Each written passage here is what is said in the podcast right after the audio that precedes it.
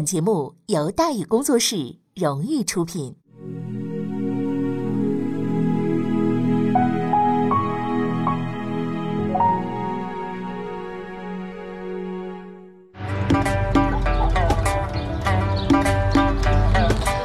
说书唱戏劝人方，三条大道走中央，善恶到头终有报，人间正道是沧桑。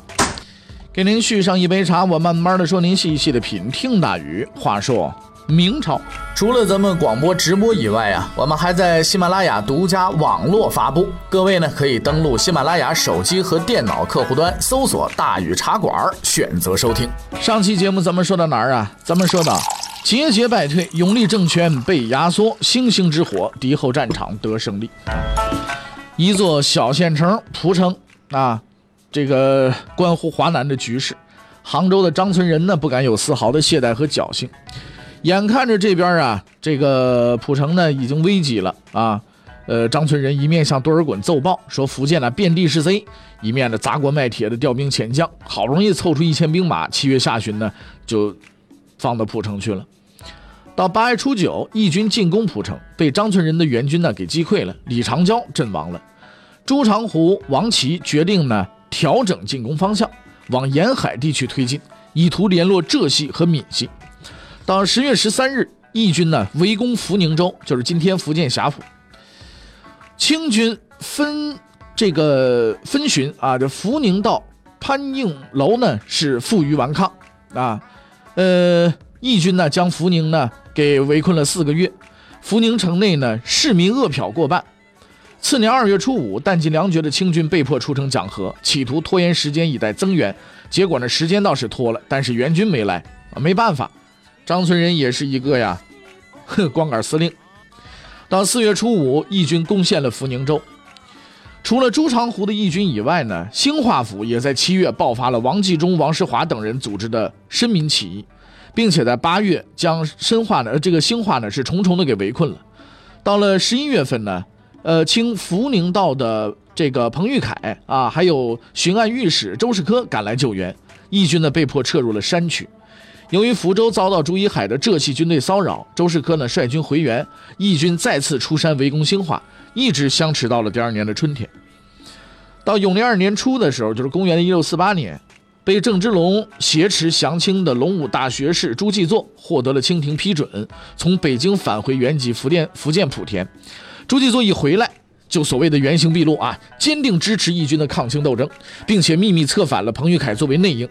义军呢，会同浙系杨耿的这个军队发起了总攻，里应外合，攻取了兴化。守将张应元溃败，逃往了仙游。至此，福州已经完全处于浙系地方系朱长湖义军和朱继作义军的包围之中，几乎是一座孤城了。几股错综复杂的势力将福建呢是搅成了一锅浆糊，陷落已久的长江下游南岸地区呢也不消停，同样上演着激情燃烧的岁月。永历元年四月十六日，啊，我们说过了啊，这一段时间我们会不断的去进行这个时间的跳跃，动不动的就往回拨一段时间，动不动就往回拨一段时间，因为这一段时间呢各个地方都有一些事情我们都要说，是吧？那都要说的时候呢，我们就必须得呀，把这个时间线往前调，会出现重叠的情况啊。昨天咱们节目里也说了，如果出现了哪个人在上一集已经死了，在这一集又活过来的这种情况之下呢，各位朋友们不要感觉到这个有一种这个错觉啊，不是这样，是吧？永历元年，公元一六四七年四月十六，投降清军之后，担任苏州松江提督的前明降将吴胜照宣布易帜，掀起了长江下游南岸抗清的新高潮。一个地方军事主官反水，总得有原因吧？民族大义吗？嗯，这个就不能提了。为什么？要是有民族大义，当初直接成人不就拉倒了？投哪门的降啊？是不是？嫌官小吗？清廷够意思的了。吴胜兆以前是明军中不过就是担任指挥之职，属于下层的军官。能够升迁苏松提督啊，相当于苏州松江军分区司令员，这已经是很不错了。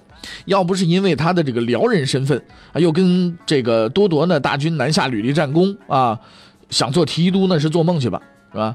再说了，吴胜兆呢，在弘光政权垮台之后啊，就担任此职。如果真的是嫌官小，早就撂挑子不干了，何苦呢？等了两年。那答案到底是什么逼反了吴胜照呢？就是自找的。怎么回事呢？就隆武二年正月的时候，这话就说到一六四六年了。吴胜照呢，奉命开赴吴江，围剿太湖义师。吴江呢是他的辖区，吴胜照自然是义不容辞的。不过正因为在自己的地盘上动武，吴胜照更加的肆意妄为啊，肆无忌惮。他一边的剿贼，一边的抢劫，最后义师啊，要么被剿灭了，要么被吴胜照收编了。江苏啊，还有浙江边境啊，可是被剿得鸡犬不宁的，民怨沸腾的。吴提督呢，就把人也赚来了，把钱也赚来了，把临近的浙江呢，就给赚进去了。时任浙闽的这个呃张存仁呢，有点呢看不下去了，说吴胜照，你个王八蛋，你是去剿贼去，你还是去当贼去了啊？张存仁这个奏书一上，吴胜照被罚俸六个月。实事求是的讲啊，这个处罚太轻了，不就六月吗？你抢那些玩意儿，六十个月都够了。而对于吴胜照而言呢，是无关痛痒的一件事情，对不对？完全的就是这六个月的俸禄，连他抢那个零头都都都不算嘛，就算当只当是说给给给朝廷交个税是吧？完了之后，朝廷认可这些东西归你了，就这么回事呗。可是尽管如此啊，挨了罚的吴胜照还是咽不下这口气，毕竟钱财事小，脸面事大嘛。倒了一次霉，吴胜照心里还没消停呢，闹事闹心的事又来了。驻节苏州的江宁巡抚啊，呃，土国宝呢，向南京的洪承畴上书，密告吴胜照意欲谋反。你这不躺着也中枪吗？吴胜照就抑郁了。哎呀，我这什么时候就谋反了吗？哎，别忙着委屈。江宁巡抚人家是有充分证据的。土国宝和吴胜照一个文臣一个武将，一起待在苏州，有点磕磕碰碰，这是在所难免的。土国宝不服气的是，你吴胜照仗着你有点兵权。你全然不把我这巡抚放在眼里啊啊！你抢那些东西分赃，你好歹分我一份吧，是不是？你也没分给我，这很了得啊！尽管还在战争时期，但是清廷学习明朝以文治武的制度还是学习的相当到位的。托宝觉得自己没享受制度的红利啊，因为原因就一个嘛，就这个吴胜照飞扬跋扈，藐视上司。他这种态度就一个解释嘛，为什么藐视上司？造反嘛，对不对？土国宝言之凿凿，但是洪承畴说实在的不是个傻子。这种同地为官、文武不和、相互掐架的事情啊，都是前明那些当官的玩剩下的。吴胜照谋反，你给他八个胆他也不敢。话虽这么说，那洪承畴也不能就这么着做事，俩人的矛盾就激化呀。哎，事情闹大了，万一捅到北京去，对大伙都没好处啊。所以为了息事宁人呐，洪承畴在这边就做了和事佬了。既不采信土国宝的告发，又同时呢让这个吴胜照啊一阵松江。可是接到调令之后啊，吴胜照是火冒三丈。你这玩意儿叫拉偏架呀？啊，凭什么告状的是他？完了之后，本来我没想谋反，我是被冤枉的，完滚蛋的还是我呀？啊，凭什么呀？其实洪承畴啊并没有拉偏架的意思，在不调整俩人职务的情况之下，这是唯一的选择。土宝是个文臣，虽然松江也归他管，但是驻节苏州是朝廷圈定的，洪承畴是没权利乱动的。那作为武将的吴胜照就不一样了，哪里需要哪里搬嘛，一镇辖区内的松江那也是说得过去的嘛。可是呢，洪承畴没想到自己这一动作让吴胜照呢给误会了。吴胜照这一误会，这麻烦可就大了去了。吴胜照收编的原来的义师首领戴之俊呢，吴助啊趁机就策反，怂恿吴提督，哎。咱们反了得了，以民族大义为重，咱们抗清。吴胜照呢，最近倒霉的事儿比较多，过得也比较憋屈的慌啊。通过收编义师，自己掌握的军队也扩充到了四千人之众。但是要在敌占区反水，与强大的清军为敌啊，说实在的，吴胜照还真没这个胆儿。为了坚定吴胜照的决心啊，这个戴之俊呢，吴助啊，谎称，钱谦益在苏州被摁住了。煞有介事的时候，吴胜照啊，很快就会受到牵连。一旦被清军拿获，吴提督的项上人头可就不姓吴了。这么一番讹诈之后呢，戴之俊又给吴胜照吃了一颗定心丸。我告诉你，我可以利用啊啊这个这个这个陈子龙的关系，和舟山的黄明清接上线咱们可以跟他们呢寻求支援。身处漩涡之中，性命堪忧，又有后门可走，反水这可就有了底气了。吴胜照心一横，一拍桌子，决定反他娘的！后门陈子龙咱不用多介绍了啊，著名的愤青一个是吧？红光政权覆灭之后，陈子龙在太湖地区组织义师抗清，遭遇失败。此时正在故里松江闲居呢。戴之俊呢登门求助，陈子龙是欣然应允，一面写信联络黄明清，一面派友人夏之旭呢去见吴胜照，坚定其反水决心。吴胜照那个计划呢，是以所率四千兵马夺取苏州松江，黄明清的援军呢布置到江阴镇江一带，然后牵制南京的援军。苏松得手以后呢，两军会合，夺取南京。清军这边忙着清剿福建、广东和湖南，南京的兵力啊是十分的空虚。这个作战计划呢是比较靠谱的，但是这次行动一开始就遇到了麻烦。尽管有陈子龙的来信，但一味只图自保的黄明清不想跟着瞎掺和，免得惹火上身。清代文学家全祖望啊，呃，评价黄明清叫怯于大敌而勇于害其同类，一语中的啊，说的一点都不带差的啊。而且呢，说实在的啊，咱们从古到今就不缺这样的人，你知道吧？怯于大敌而勇于害其同类。反正自己家的随便想怎么害怎么害，而且特别有办法。一到这对付别人的时候都不行了。可是幸运的是呢，舟山虽然是黄明清的地盘，但是张明镇呢、张煌言呢等等这些将领也住在舟山，未必是黄明清一人说了算。张明镇、张煌言认为这是一个绝好的机会，哎，苏松啊是可以作为前沿基地的，联络太湖一带仍在活动的义师，一举扭转长江下游南岸敌占区的力量对比，发展抗清运动。黄明清啊，南排众议，被迫的同意了派出水师响应吴胜兆反水。双方约定四月十六举事。吴胜兆呢，派部将詹世勋、高永利到江边接应援军。在沈廷阳，就是时任户部左侍郎、总督浙直水师；张明镇、张黄岩、蔡聪，蔡聪是黄明清小舅子啊。在这几个人率领之下呢，舟山水师浩浩荡荡地驶向了长江口。不过呢，做海漂啊，必须永远牢记一句话，什么话呢？就是天有不测风云呢。四月十三日，舟山水师在崇明岛附近遭遇飓风，船只损毁比较严重，主要将领纷纷落水登岸。由于是在敌占区，除了张明镇在一位僧人的暗中保护之下返回舟山之外，登岸的将领先后被清军俘获。张煌元运气比较好，据他后来回忆，自己陷鲁中七日啊，得践行归海上。最终还是回到了舟山，沈廷阳和蔡聪就比较惨了，被清军抓了个正着。七月初三，慷慨就义。飓风过后，尽管舟山水师大部分船只还能作战，但是主将纷纷落水，水师也只好原路返回了。到了约定的日期，吴胜照派去接应的部队并没看到援军，詹日勋、高永义感到事情不妙，索性再次反戈，率兵拘捕了吴胜照、戴之俊、吴柱，被当场杀害。屋漏偏逢连夜雨啊，船迟又遇打头风啊！吴胜照还没动手呢，就被逮起来了，实在是个十足的倒霉蛋。不过，与其归罪于天灾，倒不如说是人祸更加贴切。黄明清先是首鼠两端，在张明镇等人的压力之下，被迫派军，接着遭遇飓风，浙西将领纷纷落水，黄明清借坡下驴，不再派出一兵一卒。黄明清不给力，吴胜照内部也是危机重重，主要体现在保密和政审两个方面啊。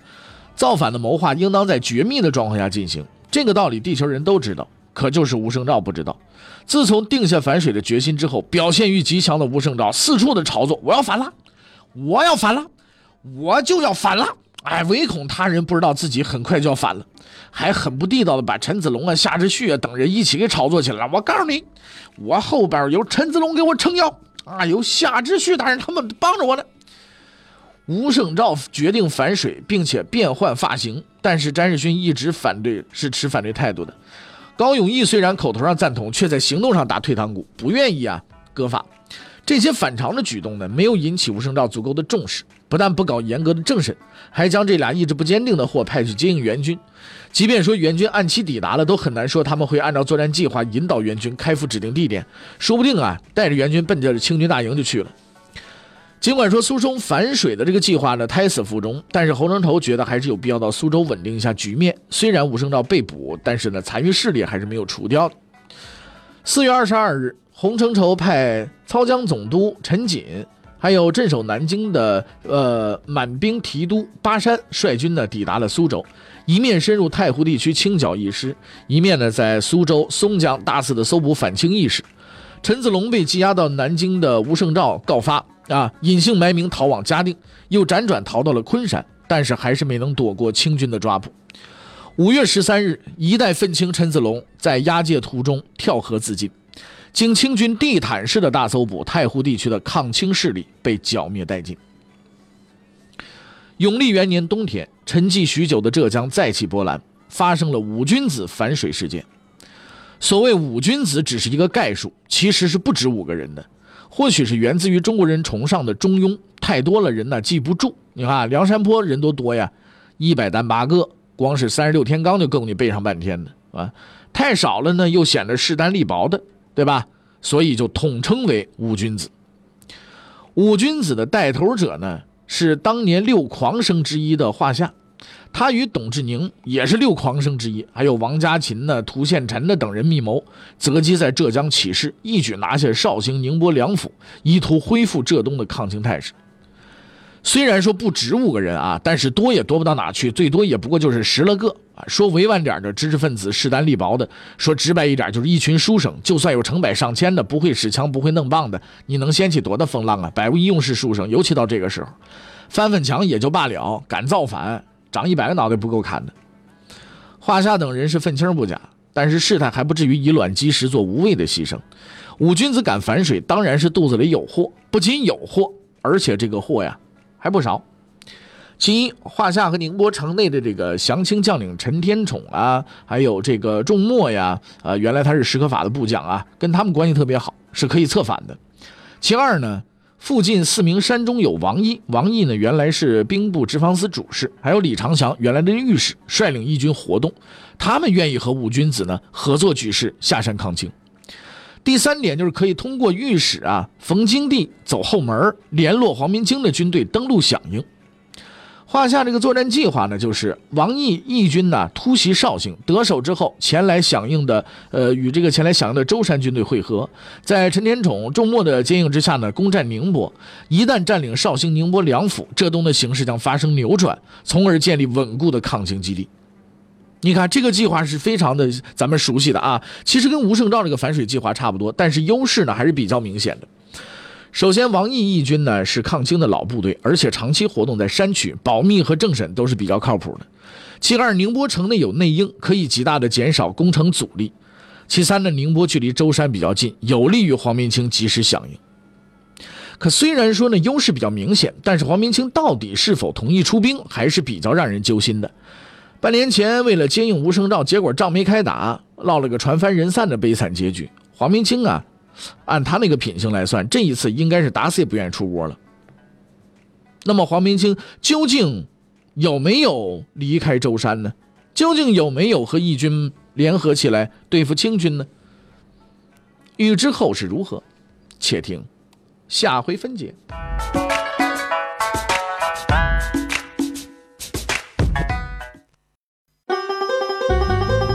各位你想跟大禹交流吗？你想跟大禹辩论吗？你想给大禹指出错误吗？来微信吧，微信搜索订阅号“大禹茶馆”，哎，就能实现了。记住啊，宇是宇宙的宇。